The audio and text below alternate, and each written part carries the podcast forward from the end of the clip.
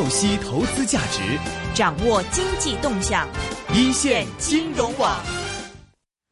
哎，刚刚放了那个吹了，有点感叹啊，那是啊、嗯我们今年呃之前曾经举办的这个地产论坛的一个吹了。当然，大家还是在探讨内地的这个楼市是怎么样的一个情况呢？今天啊、昨天就有消息出来，很多的这个楼盘已经开始批价了。那么，包括说银行呢，也似乎是开始停止房贷了。究竟有没有这样的一个情况呢？我们今天现在电话线上是接通了中德证券的分析师是佘敏华老师，在我们电话线上。佘老师你好。哎，你好。OK，那么我看到这个新闻里面呢是说这个啊、兴业银行呢似乎是下发了房地产贷款停贷方面的通知啊，而且很多的银行也开始是控制这个地产融资了，是有这方面情况吗？呃，这个方面的情况呢，是有一些有一些是事实，但还有一些可能是一些被夸大的一些部分。比如说，兴业银行它下发的通知仅仅是停止它的一个加层房地产的加层融资和一个那个房地产的嗯融产供应链的这个金融的融资，并不是说对那个所有这个开发贷款呃都停掉，按揭贷款为什么有停，就是。其他银行所所谓有些收紧，可能也是出于银行对目前的一个资金收益和成本的考虑，嗯，将资金用到收益率更高的一些个贷款项目上去，而相对收缩了在这个房地产以及按揭贷款方面的一个资金投入。嗯，加层融资是什么意思啊？加层融资它是一种结构化的一个融资，类似是举一个它它有很多种，比如举一个例子，就可能就是说房地产房地产公司向哦银行向这个房地产公司提供一笔资金，在当时比如说换取银行换换取这个公司的股权，约定在一定时候以后，呃一一定的一段时间以后以那个呃加加价的形式回购这样一种融资方式。嗯，就是说，如果是停止的话，就这块融资的会对这个地产的企业会造成很大影响。就这一块融资占整体的这个融资的比例大吗？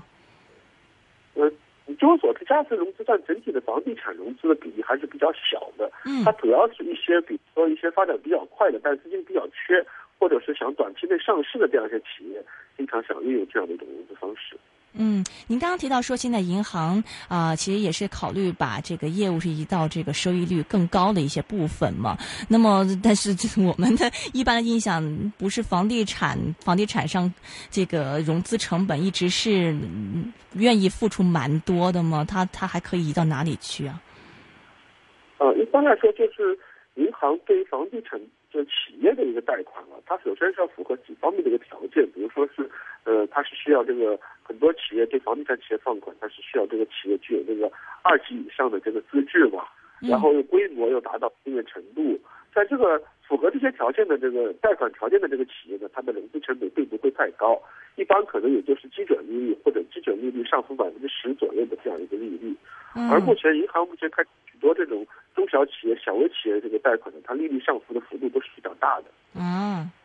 ，OK，所以是现在这个银行是有意把这个资金是往投到中小企业贷款吗？嗯，对，目前这个也是呃，银行目前对于中小企业和小微企业的这个金融支持力度正在不断加大。嗯嗯嗯嗯，那么呃，这个目前的话，银行，因为我看到有一些嗯，这个报道是说，银行的坏账率似乎是有上升，这有这样的情况吗？呃，这个呢是在经济这个下行的这个趋势下，坏账率上升是不可避免的。嗯特别是因为整体的一个经济增速下降，已经是有有大概有一年的时间了嘛。嗯而银行呢，一般的资产质量有一个滞后的反应，因嗯此呢，也就是说，这个经济增速开始下降的一年以后，开始反映在银行的一个不良贷款这个这余额上面了。嗯哼，那么就嗯，刚刚您提到说这个啊，银行是这个，比如说终止一些加层融资啊啊，可能对这个房地产的这个企业的这个影响未必会很大嘛。那么地产的企业这个这个资金链的话，应该不会有什么很大的问题，是吗？呃，这个也不能这么说，因为我们刚才也提到，就是符合银行放款条件的地产企业呢，可能是相对于来说整体一个地产行业当中比较好的中或者起码是呃素质在中中上以上的这样的企业，而很多企业的话，资金链比较紧张的企业，他们实际上并不是通过银行来融，它是通过比如说信托啊等等一些个其他的一些融资方式来融资，那个它的成本是比银行要高得多。所以说，呃，实际上在这个房地产如果这个整体的一个趋势是急剧下降的话，其实这部分企业啊，那个资金链就会发生这种断裂的这个危险。这个地方风险也是蛮大的，所以我们很多这个香港人有点担心嘛，因为啊，比如说现在啊特别火，像这内地的什么余额宝啊，啊像微信上这个理财通啊，然后这个给的这个回报率都是蛮高的。那么我查了一下资料，说的是投到货币基金里面去，您可不可以给我们讲讲，就为什么？余额宝啊，这个理财通啊，这些可以给我们的回报这么高呢？啊，实际上就是目前，比如说余额宝，它的回报可能在六到七之间。当然，比比如果，因为它是具有这个，对于那个普，对于存款人或或者说对于那个投资者而言，它实际上和是一个和活期存款差不多的一个一个商商品嘛。但它的一个实际的收益率是要比银行的活期存款实际上高出。嗯，二十倍这样的一个水平，之所以那么高呢，主要还是它是通过这种网络的力量，能够把这种大量的这种小额的这个存款能够汇集起来，然后是然后等等于是以这个支付余额宝它这样一个强大的谈判能力嘛，然后能够来嗯进，然后再去投资一些个刚刚你说的货币资金，实际上它主要用途还是在银行的，还是投向银行的协议存款，就是它把小的资金聚集起来变成大的资金。它这个比较强的博弈能力，能够在和银行的这个谈判当中占有一个比较好、比较强的地位，能够获得一个比较高的收益率。是，那您刚刚提到协议存款，因为我们之前也曾经就是讲过这个同同业可转让大额存单这个概念嘛，就是比如说这个一个公呃银行里面有一笔钱，比如我要借给另外一个银行，然后呃因为这个资金。额是很大的嘛，那么这块利率啊，就是现在是比较放松，大家可以谈说啊，你可以你要借我，比如说好几个亿的话，我可以给你多少钱这样子。但是，嗯，但是这个为什么？因为我们查过，比如说这个银行之间那个拆借利率的话，也远远是比这个啊，这个比如说余额宝啊，他们这一些的这个利率要低很多。为什么余额宝可以拿那么多钱呢？他们的拆借利率呢？它是有这样一个特点，因为它可能一方面是时间是比短的，另一方面的话就是各个银行之间，实际上它也是呃有一个相互的这个协议在里边嘛。它的关系就是说，今天我拆我向你借，明天他你你向我借，有这样一种关系在里面。所以说它这个呃在大部分情况下呢，就是。它的一个利率也不可能很高，但是就比如说在去年钱荒的那个极端的时期，它的利率实际上也是会飙升到非常高的百分之二十这样一个程度，也是有的。嗯嗯嗯嗯。那么这个余额宝吸纳了这一些的存款呢，到底是它是以这个到底到底是怎么跟银行这个来来来进行协议？它到底这个怎么样的一个流程呢？余额宝，因为它现在是和天弘基金合作嘛，它相当于是余额宝，然后是买天弘基金的一个基金的一个份额，然后这个基金的投向呢是投向货币市场，特别是协议存款这一块。它至于它和银行是怎么谈的话，这个一方面的话就是实际上目前银行它的一个呃资金的来源里面嘛，就是说也是也刚才你也提到了，包括那个存款啊、同业啊这一块，嗯，还有一部分它可能这个。边际的那一部分不足的资金，它可能就会通过这种像余额宝啊这样这样一个吸收余额宝那这样的存款来来来来来解决来匹配嘛，是吧？所以说它这个你说它怎么能够获得那么高的一个回报？因为本身你从银行的角度来看的话，虽然说银行的贷款的基准利率也就是百分之六左右，嗯，但是就是说。但那个边际上的那一块，就是我一旦就是主要的资金匹配完了，如果边际上那一块的资金的一个呃小的一个不足的话，往往会提升一个边际的这个成本。嗯，什什么意思？就比如说，我现在要借三千二百万，然后三千万我已经借到了，还差两百万，就是找不到。有的这两百万肯定是这个这个这这个两百万往往是这个最最呃成本最高的，就是说啊，就是这就是这两百万，比如我现在想借三千两百万，然后找到三千万了，然后剩下两百万，那么找不到，那么这时候可能比如说余额宝它这边有自己有一些钱给你提供过，但是你要付出更高的一个代价，然后才能拿到这。两百万的这个借款是吗？对，是这样，是这样的一个道理，就是本身银行的话，因为本身余额宝它其实这这些总量也就是四千四千亿的这样规模，嗯然后它这个手标就和一家南京银行的存款差不多，在这个整体的一个银行体系当中，它这个占的这个金额比例是比较小的，嗯就是它就起到了就是能够利用这样一种特独特的这样一种地位，它又是相对来说资金量比较大大笔的单个单笔资金，另一方面的话，它这个整体的一个市场目前资金整体还是比较紧嘛，嗯是吧？它就扮演了这样一个角色，能够能够能够获得相对比较高的收益。是。那么我们可能更关心说这个风险是在哪里呢？呃，余额宝的，风险的话，它有几部分嘛，一个就是说，它是它，因为它本身我们知道余额宝它就是呃和天弘基金合作，天弘基金本身是一家很小的一家基金公司，它有没有能力管理那么，就它原先的基金，比如说规模，整个的基金的规模只有几十亿，对吧？这一下子那个这个整体的规模飙升到四千多亿，可能有有有有没有这个一个这样这样一个管理的一个能力？这是这是一方面。第二个风险就是，比如说他这个呃，到时候他这个呃，它如果比如说他形成了在这个公众当中形成了一个高收益的一个预期嘛，嗯如果他当以后，比如说在和银行的谈判当中不能达到那么高收益，是不是会去投一些个高风险的一些品种啊？什么带来这个呃投资带来给给那个本地带来损失，这也是不能排除的。嗯嗯嗯，现在因为我这边呃很多人是认为说，可能余额宝的一部分资金是流到了啊、影子银行啊、信托啊这种高风险的这个里面。就按您的意思，其实是没有是吗？呃，目前呢，从他公布的情况来看的话，好像这块没有没有，就是没有这个明确的证据显示他流入这块。目嗯前主要还是看一个是货币基金，一个是那个银行协议存款，这个占大头的。明白。货币基金可以给我们讲一下具体是什么个意思吗？呃，货币基金就是呃投资于这种银行，像刚刚您提到的这个同业市场啊、票据市场啊这个基金吧。嗯，可不可以这个详细的解释一下？这个比较 technical。这个基基金公司，然后呃拿到了投资者的钱，然后他去投资于这个银行的，呃就是同业市场的一些产品和票据，就投资投资一些票据产品啊，投资一些同业产品，它也就是也就相当于拿到了银行同业同业市场的这个这个这个收益，就是。嗯，所谓的同业市场，就是银行和银行之间的这个市场，是银行和之银行之间就来啊、借钱，是这个意思吗？对对对，嗯哼，那么这个银行和嗯这个货币基金，因为前一段时间也是蛮火的嘛，一直这个利率是蛮高的。为什么银行同业之间的这个利率会拆的那么高呢？啊，这个应该也是货币基金基本上是相当于银行同业市场这个利率，基本上是一个水平线的，就是嗯相差嗯不会太大。嗯嗯，也就是说现在的同业对，是银行间资金这个紧的时候，货币基金的那个收益高，就是嗯嗯嗯，不好意思，可以再讲一下吗？没听清刚才。就是银行间资金紧的时候嘛，嗯资金紧张的时候，银行的同业的这个呃之间的一个资金成本或者说收益率也高，这个货币基金它的一个收益率也会相对的升高，就是这样。嗯哼，那么这个，嗯、现在的话，就是现在啊，内地的银行的流动性还是偏紧，是吗？整体来言，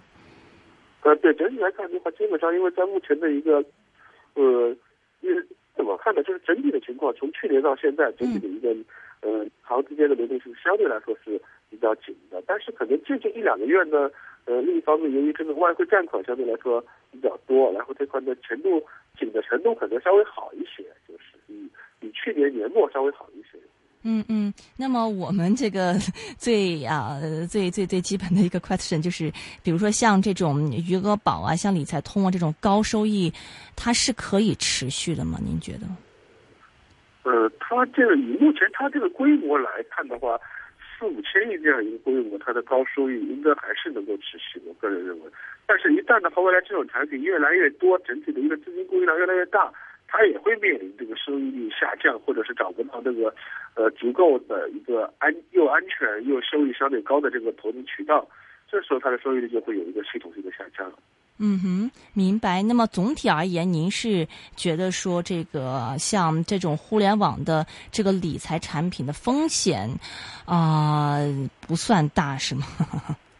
呃，它就是它的风险主要就是一个它管理的能力嘛，第二个它投资的一个渠道。就是目前如果只要得到严格的监管，就是防止它流入这种高风险的这个，呃，这个渠渠渠的头渠道里面去的话，应该还是可控的。嗯嗯嗯，但是现在监管方面，呃，有相关的法律或相关的机构做这一方面的监管吗？目前的监管相对来说还是一个空白，因为它也是一个新生的一个事物嘛。当然，当然这块监管很快就会会就会建立起来。嗯。呃，对监，特别是监控它的一个资金流向啊什么的，应该应该会很快建立起来。嗯，另外的话，这个呃，很多人是认为说，像余额宝啊，像这个理财通啊这样理财产品是，啊、冲击了银行嘛，冲击了传统银行，给银行带来很大的压力，这一点您同意吗？呃，这个我觉得就是要看从它给银行带来压力的这个是不争的事实，对吧？嗯。但这个你应该看到，它这个呃，就是这种通过互联网互联网的力量归归大归集这个中小中小这个投资者的这个资金来进行博取比较高的收益，这也是一个大势所趋。嗯。呃，因为银行的这个盈利的情况来看的话，整体的一个息差的程度，整体的息差还是相对比较高的，也是在很大程度上坐拥了这个垄断性的收益。未来的话，随着这个改革以及这个改革的推进，以及这种呃互联网的这种各方面的一个呃一个一个投资渠道的一个拓宽的话，基本上它这个银行的这个垄断收益会一点一点的在呃被被被消减，这这样会有这样一个这是一个大趋势，就是。是，但这个融对于银行来说是融资成本是有明显的提高吗？因为这两个产品的出现，并没有说明显，因为它这里目前发展到现在也就是四千多亿的这样规模嘛。嗯啊，银行存款的这个我就有有一百一百多万亿的话，这个这个，呃，这个这个量还是非常少的，就是。嗯哼，就是对于银行来说，其实没有很大的一个冲击，只是在融资成本方面。这这它冲击肯定是有，但是主要还是冲击量冲击的话，并不会对现在银行的资金产生很大的困难，就是说，嗯哼，而且是，